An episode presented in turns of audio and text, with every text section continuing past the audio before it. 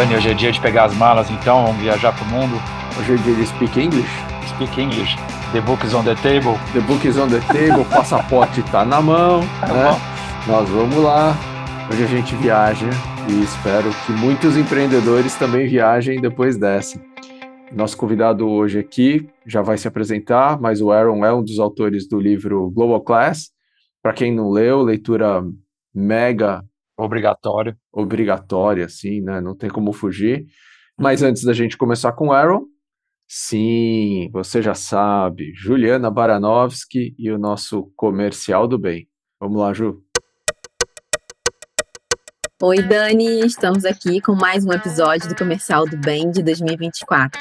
Hoje eu estou aqui com a Silvia Molinar, que é gerente executiva do Instituto Cactus. Silvia, seja muito bem-vinda. Obrigada, Ju. Obrigado por esse espaço tão importante. Imagina, Silvia, começa contando pra gente então o que, que é, na verdade, o Instituto Cactus. Ju, você já parou para pensar no impacto que a saúde mental tem nas nossas vidas? No Instituto Cactus, a gente está comprometido em colaborar com essa conversa, promovendo uma abordagem inovadora e integral. A gente quer ser muito mais do que uma instituição filantrópica de direitos humanos. A gente quer ser um agente de mudança. E por isso a gente trabalha de forma independente para expandir o debate e os cuidados em prevenção de doenças e promoção de saúde mental. Com os nossos projetos, a gente realiza treinamento de recursos humanos, incentiva a institucionalização de intervenções comunitárias e faz pesquisas inovadoras, que são peças-chave para transformar estruturalmente a saúde mental do Brasil. A gente tem projetos que moldam futuro, que geram evidências, inovações e que sejam escaláveis, pavimentando assim o caminho para uma sociedade mais saudável mentalmente. E a gente não para por aí. Nosso trabalho vai além para um braço que a gente tem de advocacy.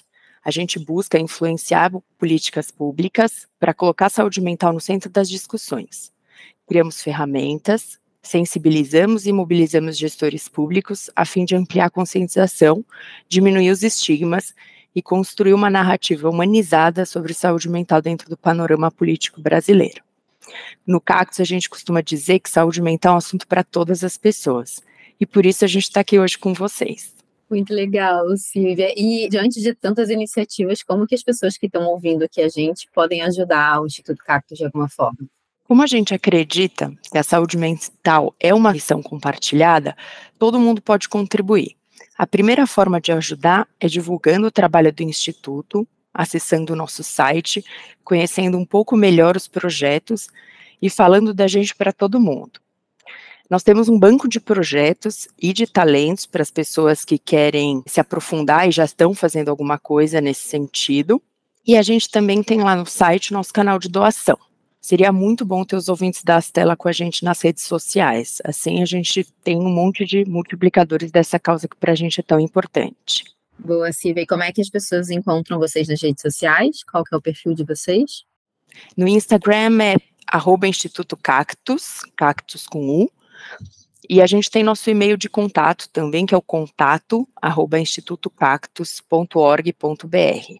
O site é institutocactus.org.br. Boa, maravilha, Silvia. Super obrigada e parabéns pela iniciativa, pelo projeto de vocês. Não, a gente que agradece, Ju. Obrigada. Dani, agora é com você. Obrigado, Ju. E vamos lá. Well, pressing here the SAP button and switching to English. I'm sorry if my English is not the best, but I'll try to do my best. And first of all, Aaron, thanks so much for accepting our invitation. And the book is amazing. I read a very, uh, unfortunately, I have bought only the Kindle version. It's the kind of book you need to have, have on paper. So I'll make sure to have. And when I meet you, I, I want your signature. So really recommend it. But uh, before we start shooting the 122 questions we have for you, can you tell us a little bit about yourself and your journey, how you end up here? Of course.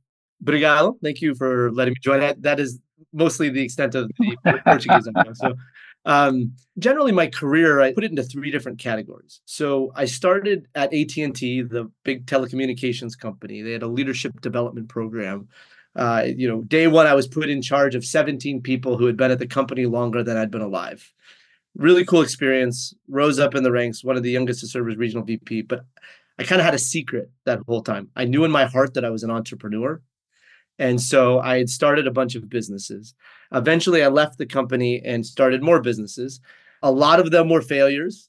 Three of them were acquired. One of them was um, on the TV show in America called Shark Tank, which was a fun experience. And then after I exited my last business, I was asked to teach entrepreneurship. Stage three uh, would be when I was asked to teach entrepreneurship at UC Berkeley's Haas School of Business, where I still teach today. And then my co-author in, in, my book Global Class about six years ago, he and I started a consulting firm where we help companies mainly connect into Silicon Valley ecosystem and expand to new markets. And we worked with a lot of government agencies across the world, like uh, Ministry of Trade and Commerce, Ministry of Science and Technology, Ministry of Small Business. And we noticed a lot of mistakes companies made, and that led us down this path of global class that we've been working on the last few years. That's awesome. And uh, since the topic here is going global, Brazil has gone global in several areas, right? I mean, soccer, you have Pelé, of course, uh, books, you have Paulo Coelho, modeling, we have Gisele Bündchen, and we believe that uh, you know we're close, perhaps, to the vintage of uh, Brazilian founders that are going to conquer the world. Can you share with us why we haven't done it yet, and what we have to do about it? So this is one reason why Klaus and I are particularly interested and have invested a lot into Brazil is because there's similarities to companies in America.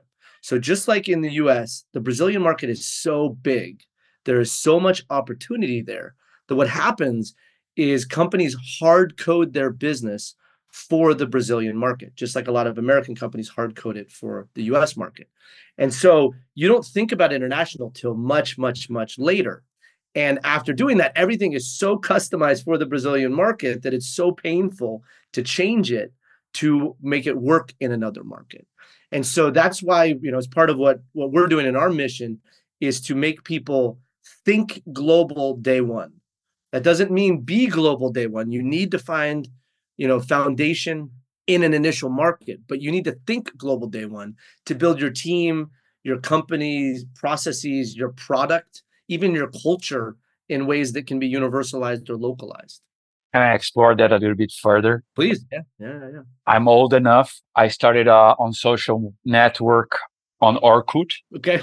Back then, I tried to invite my friends in New York to join Orkut, and they were inviting me to join Facebook. Yeah. And of course, Facebook ended up, you know, winning the battle. Right. Do you really think that I starting in Brazil can be a, a launch pad for global markets? And how to tackle, you know, the bias of, you know, a foreign company. A do you think that's a impediment to going global? I think we're seeing a lot of those barriers drop. So when we talk to companies, we don't use the word home market. We use the word initial market because depending on where you're from, that may or may not be where you're from. Now, you know, if you're from a smaller country like Israel, as an example, Israel's been very good at this. Denmark, other places, they know that their home market is too small. So they choose another initial market. But what we're finding is that even companies from big markets may choose their initial market to be somewhere else. One of the stories that I like is Zipline, which is a medical drone delivery company from Silicon Valley. And their first markets were not in the US because in the US, the delivery of medical supplies is pretty well established. And air traffic control does not allow you to fly drones. Like you get shut down immediately. But where they started in East Africa in countries like Rwanda, they could fly hundreds of drones at once. And they really needed that. It was a big need within that market. And so it's easy to pick your home market, but that doesn't mean you have to pick your home market. Now, the benefit for Brazilian entrepreneurs is that the home market is so big that it often is a great place. Aaron, there is a line in the book uh, Born Global is a myth. Mm-hmm. Why? Well, okay, let, let me dispel one thing. Companies like to say, like, oh, we're in the App Store and we have clients in 150 countries. Okay, so you have a 100 or a 1,000 users in one country, right? Like, that is not really being global. Like, there was no effort made to localize to truly capture more than just the very surface le- level. There's a different level of commitment, even if it's like a consumer app, between actually being in a country and getting deeper penetration than just adding it to an app store so one kind of dispelling that side of that myth but the other side is if you attempt to be everywhere all at once everything is so different across the world that you're probably not going to be successful anywhere. You need to find that foundation, like not to get too much into the academics of the agile model and finding product market fit. You got to have one place to focus because you have limited resources and time. Focus that one place, but use that as a launching pad. The only thing I'm saying through this is when you are building things, don't hard code everything for the one market. Like one one example we use in the book is uh, this concept that we've heard labeled as building for two markets, and we use a case study of BlaBlaCar, the world's largest carpooling platform. So they're from France, but very early on, they thought about the Spanish market as they built things out. They actually hired people from Spain, had them move to France to work at headquarters. So when they were building their app, they didn't just think about the French language, they thought about the Spanish language as well. When they thought about regulation, they weren't just thinking about French transportation regulation, they thought about Spain as well. And so ultimately, what that did was that allowed them to very easily add country three, four, five, six, ten, because there was flexibility built into everything from you know their app platform to the processes they created. You know you don't necessarily have to do that. You don't have to hire people from other countries per se but when you at least use another counterpoint and ask yourself the question are we making this decision just for the brazilian market or is this the right global decision to be made? And i think the balance especially when you're early stage is there's certain decisions you have to make that just need to make sense for the home market because you're just never going to get there otherwise. But you don't want to hard code things too much and since you specifically mentioned the early stage, so when should early stage companies begin considering the expansion of the business abroad? Yeah. Or they should not? Uh, maybe they need to wait for the growth stage. You should not start looking international until you find product market fit in your initial market. So if that initial market is Brazil, don't start thinking about going to Chile and Colombia and other places until you feel like you got product market fit and it validated things as a basis in the first country. You think uh, it's probably after Series A? Uh, I think that's where it depends, right? In terms of size. If you look at like the companies we start to engage with with some of our consulting practices and otherwise in the US, it's like Series B, maybe even later Series B. But if it's, you know, like I said, in Israel, it's probably pre-seed. So it really just depends on where you're at. And I think it's probably a little later. It maybe Series A might be right for Brazil. Is that the concept of what you call in the book the company market fit? So this is a good point. So when we talk about company market fit, there's product market fit, which I think most of us listening would understand. That's more about market entry. When you're looking at other markets, we think that that sort of represents the end of the market entry stage. Then you enter market growth. And that market growth stage, you need to layer on cultural fit and operational fit. And so imagine you get product market fit, but then you got to layer on how your company operates in the market, right? And then you need to layer on the cultural fit to make sure, you know, not only in the company culture in that market, but also culturally connecting with customers. That is what the market growth stage, as we define it, is all about. And then after that, you get more into maturity where you're getting deeper market penetration, not just early adopters, not just the more internationally minded group, but really a true deep penetration. And you often you know have to do a little more localization at the end to, to reach that. And how do you ensure that you get product fit in the initial market that ties into your global plan? I think it's it's about understanding your market but not just understanding the brazilian flavor of that market right? And so every company is going to have their own different way of doing things. One simple example docusign e-signatures.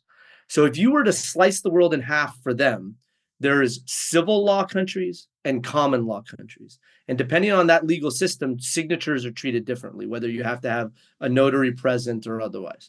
If they understand that, they don't build just for one type. They say, okay, let's just consider that other type. And when we're, you know, coding our system and otherwise, let's make sure we leave a back door for some of that flexibility because we understand not just the local version of that industry, but the global version of that industry. Do you see flavors of a same functionality being applied to different uh, geographies. If we pick your example of DocuSign, are there different samples or stratas of ICPs that you could design for? This is a good point. There's the go-to-market side and the operational side, right? And so you can get into like a lot of technical details about how to architect a system, as an example. But I think the important part is to recognize that what happens in Brazil is not necessarily how it would be globally and understand for your own company and industry what those different drivers would be or, or pivot points would be of how you might need to adapt. And then to your point, I think this is overused, but I think it's useful.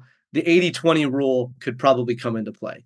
80% of it will be the same, but 20% of it will need to be customized. But that 20% is important because sometimes that 20% might mean zero market share versus a lot, especially if you factor in things like government regulation. Like you can't just be like, yeah, we'll do the same as Brazil, but there's a law that says you can't do that. So you wouldn't be able to operate at all, you know? And so it's about understanding that part and then finding the right mechanisms and processes to systematically make those changes, to identify those changes and make them so you can do it at scale. Cool. Let's switch gears here. I want to explore a little bit about people and culture. So, as a VC, what do you think we should look when we look for entrepreneurs so what are the patterns of an entrepreneur that show this is a good founder fit to later go abroad so we actually in our book we invented a new word. We call it being an entrepreneur as an international. And so if everyone can visualize a pyramid at the bottom is that growth entrepreneurial mindset which you have to have foundational. But then, you know, not just maybe with the founders, but also as you build a team, you want this middle layer, that intrapreneur, people who can operate in the complexity of an established organization, but still be innovative.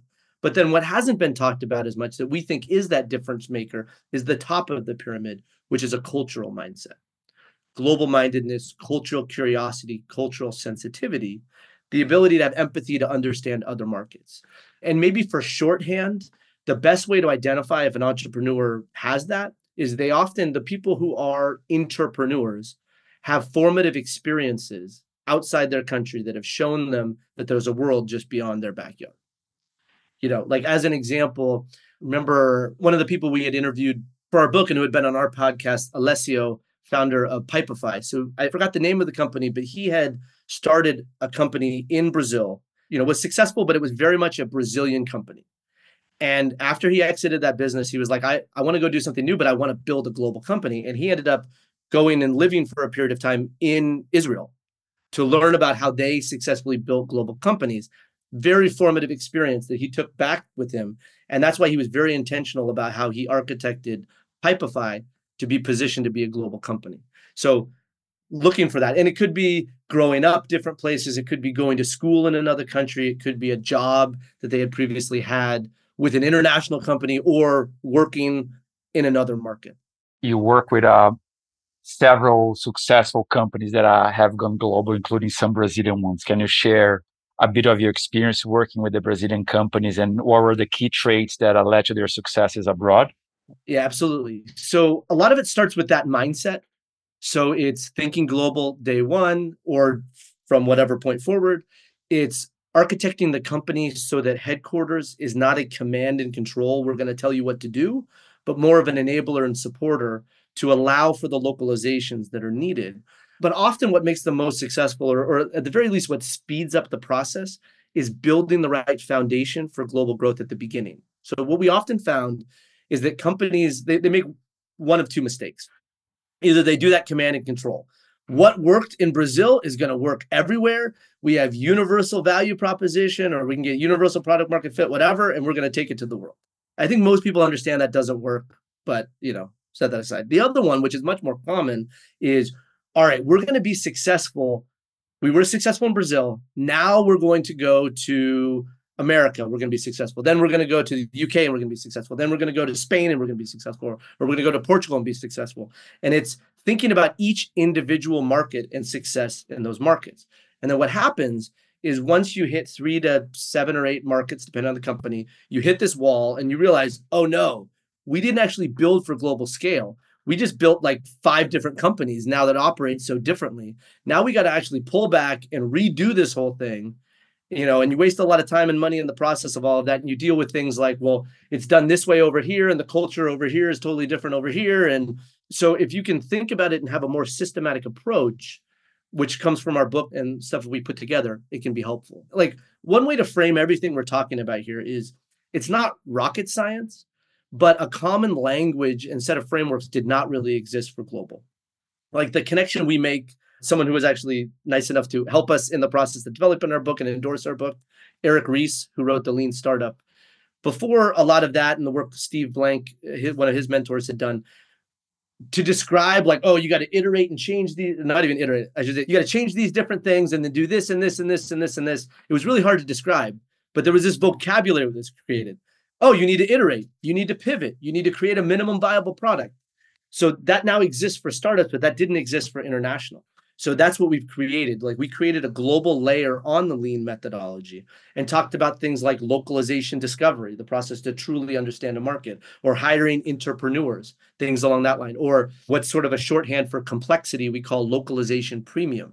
So instead of being reactive about localizations, how do you proactively think about it holistically to stay ahead of those things, to better understand what you need to invest and what you need to change?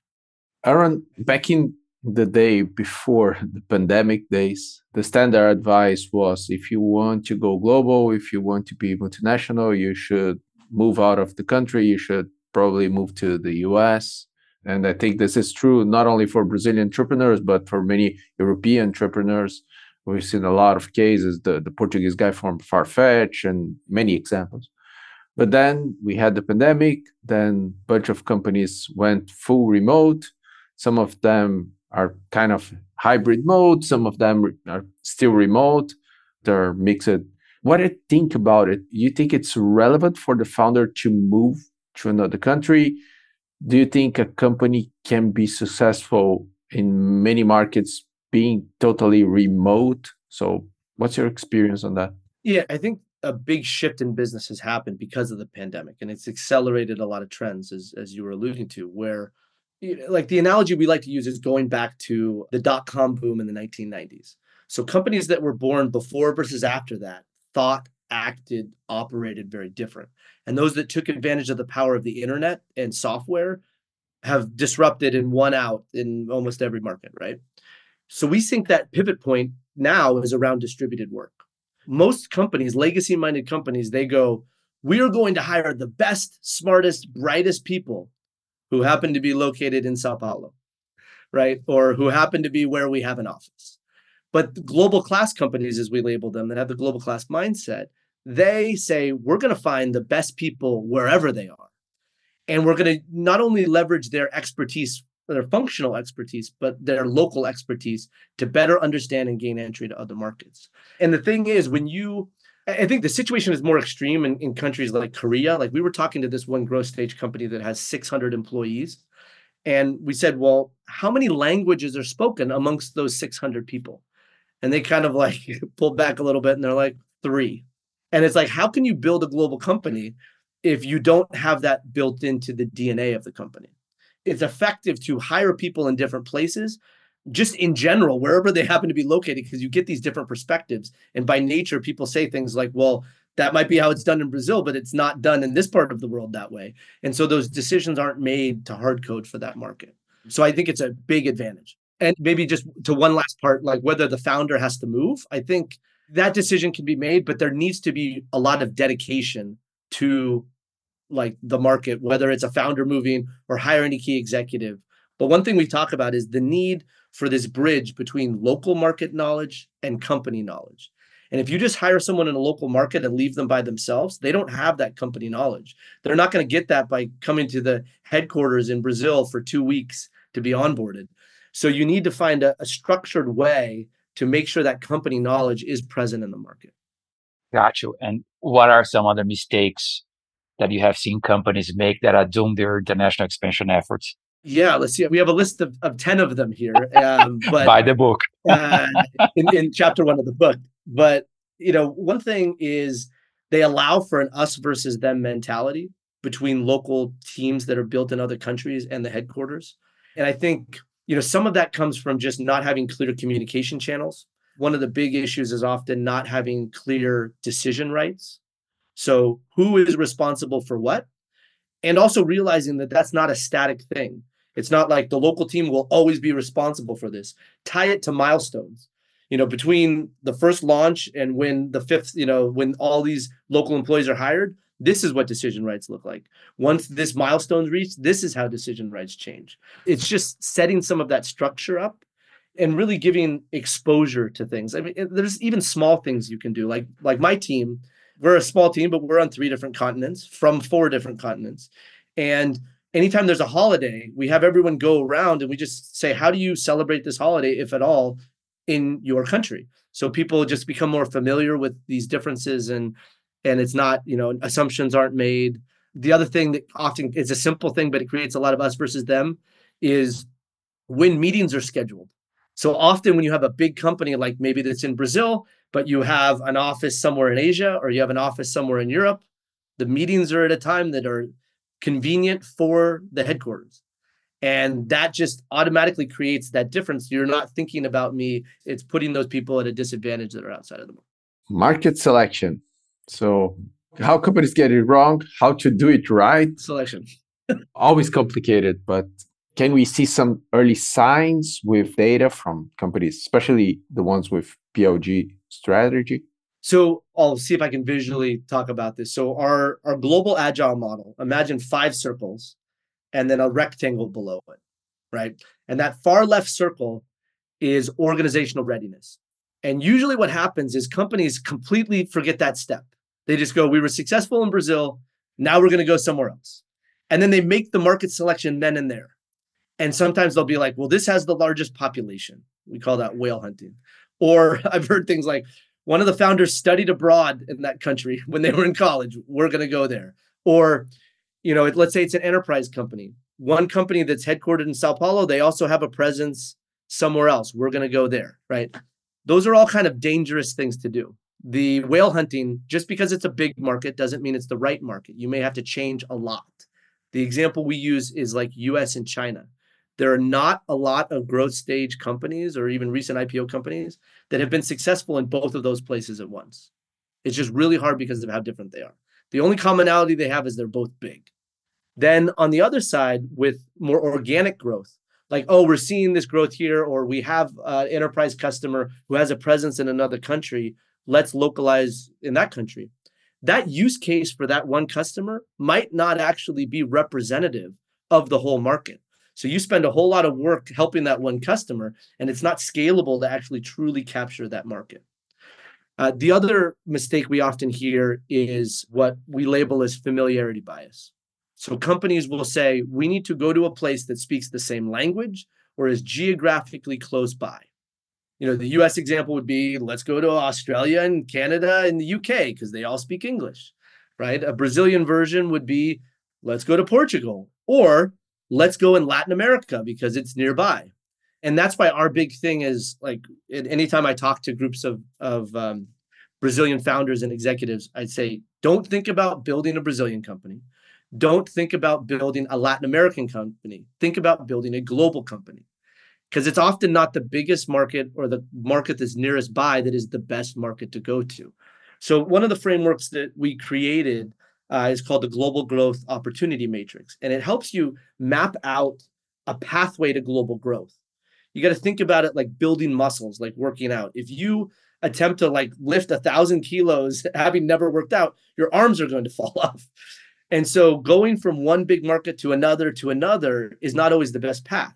Can you think about, you know, in understanding your industry globally, think about the different flavors and think about the best places to build those muscles.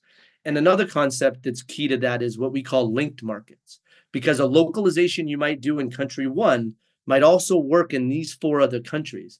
And so it might make sense to do it in a smaller test bed there validate it, work through it, and then create that capability to scale out. The idea is to not just say we're successful, skip organizational readiness and go right into market selection and launch, but it's let's understand who we are as an organization. Let's make sure we're aligned. Like one thing we talk about that most companies often find it hard to articulate until we go through an exercise is what is your expansion philosophy? Do you need to be number one or number two in every market you're in? Do you only go after big markets? Do you truly want to be a global company? Those things need to direct your actions, right? And then after you have an idea of here are some of the markets we want to work in, you actually need to do a much more in-depth market research because maybe what you pull from a report or have a consulting firm like McKinsey or whatever come and give you an analysis of a market, that might not be exactly how it is in that market.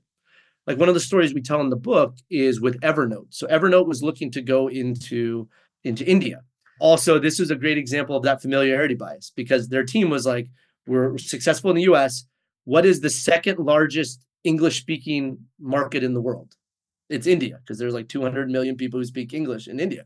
So they went there and they were looking at this like upwardly mobile, young professional Indian population for their premium products. And they did payment processing with credit cards. They looked and the data said that credit card penetration was really high in that segment. So they would have gone to market, they would have gone and completely failed. And the reason why is because there's a cultural aspect. So when their head of international, Troy Malone, went in and did localization discovery, talked to key stakeholders in market, he kept hearing these stories over and over that he called auntie stories, like an aunt or uncle would tell these young professionals a story about another family member who got a credit card, racked up a bunch of debt, and ruined their life. So everyone has a credit card, they're just too scared to use it.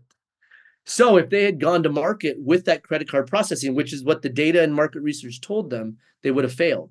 But in understanding that side, being in market, then they changed to a local payment processing and were much more successful because of that. Very interesting. And uh, have you seen any correlation between success in the globalization effort with uh, go-to-market channels? Is it easier to do with PLG, inside sales, field sales, or it really doesn't matter? A lot of it just depends on the market. I'll take a, a classic example on the B2B side. Usually companies will say, when we you know enter a market, we're going to go to the top enterprise or we're going to go to small business and scale in either direction from there.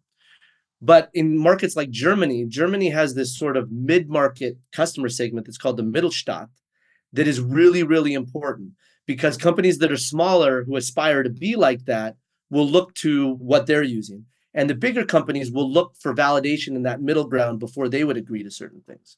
And so, depending on dynamics like that, that would choose your channel strategy of whether it's inside sales or in person or whatever it might be. Gotcha. And uh, how can founders work with you guys other than just reading the book, watching, you know, tons of videos that you guys have uh, made it available, how they can find you, reach you? Books are great, but people learn different ways. I, I, think the other thing is this is not just something that one person in the organization needs to understand. One thing we say is global is the new agile.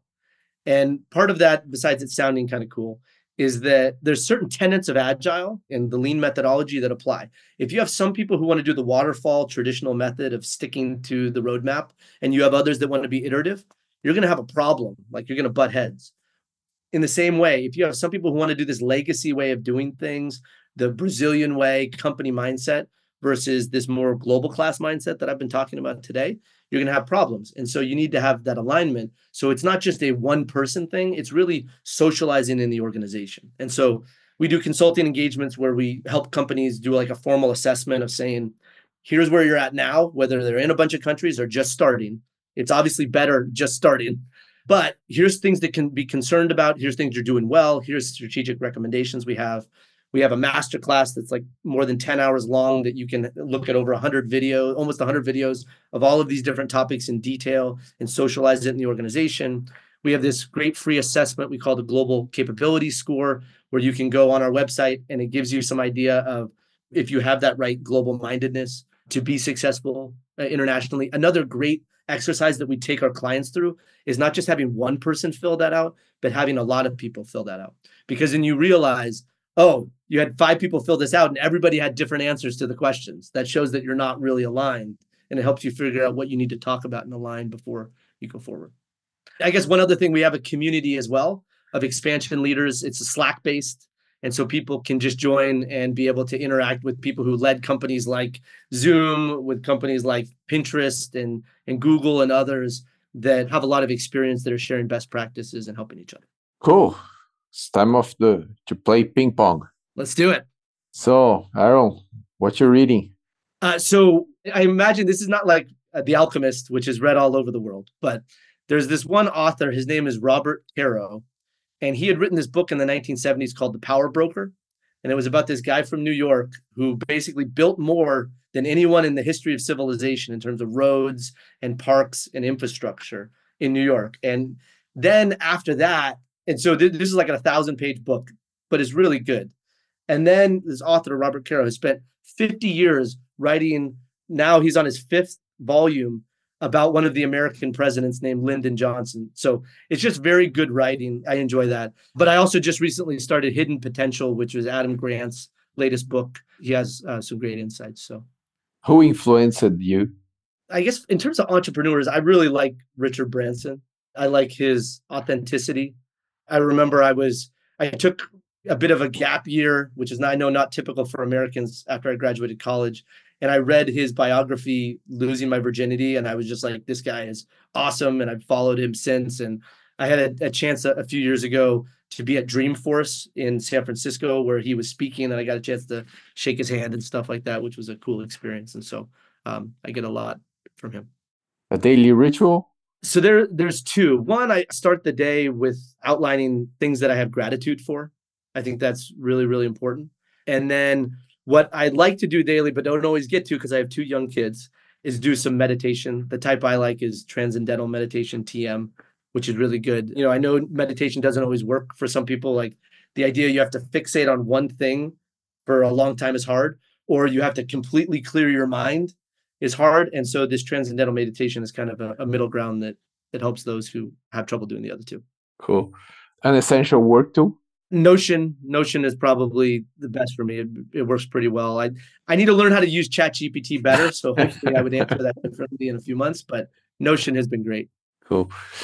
Aaron, during your journey, you must have adopted or developed a mantra, a sentence, a guiding principle, something that you probably repeat all the time. What's this mantra? I was uh, honored enough to be chosen to give the commencement speech at uh, Haas School of Business at UC Berkeley in 2022. And so I'll share a mantra that I shared during that speech. And it actually came from when I was on a date with my girlfriend at the time, now wife. And we came to the end of dinner and she was looking at the dessert menu and she's like, oh man, I don't know what to get. Like the, I can get the tiramisu or the panna cotta. They both look good. And I jokingly, my response for whatever reason, I jokingly said, we don't live in an either or world. We live in an and world. So, you know, why not get both? But then I thought about it and I was like, that's actually a pretty good mantra. And I feel like in a lot of ways we're forced, and maybe some of this comes from like political polarization that's happening in the US, in Brazil a bit too, right? Is like, you know, there's right versus wrong, good versus bad, this versus that. And, you know, you don't always have to make those choices. Some of those are false choices. And so if you think about it, in a lot of ways, we can have an and world, which I think would, would change things for the positive. Amazing. Animal. Animal. we always finish with animal. Animal. Super cool which means super cool, very good. Awesome. I'm, uh, you're helping that now. You've doubled my Portuguese. yeah, yeah. Obrigado and animal. animal. But not everybody will understand animal perfectly, so be careful. But anyway, thanks so much for your time. Thanks, Daniel. Thanks, Edson. And for sharing so much with us and our audience. I really expect that we can meet in person as soon if you're coming to Brazil or we meet in the US.